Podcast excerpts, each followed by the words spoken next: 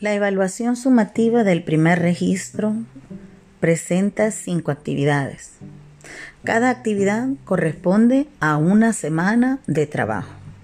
En la semana 1 se estará pidiendo que el estudiante realice una infografía con los diferentes tipos de familia.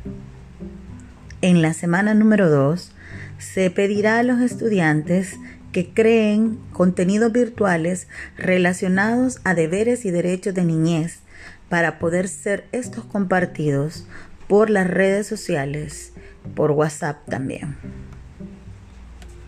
La semana número 3, los estudiantes realizarán una pequeña investigación sobre los principales problemas socioculturales que afectan a la familia salvadoreña.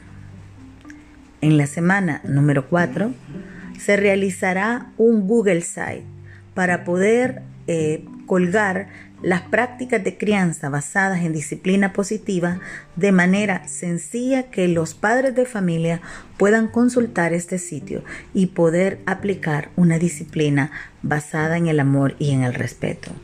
Y en la semana número 5 se trabajará en un foro el cual las estudiantes tendrán que organizar e invitar diferentes entidades y personajes para que puedan hablar sobre el papel que juega la familia, la comunidad y la educación para y cómo contribuyen en el desarrollo infantil.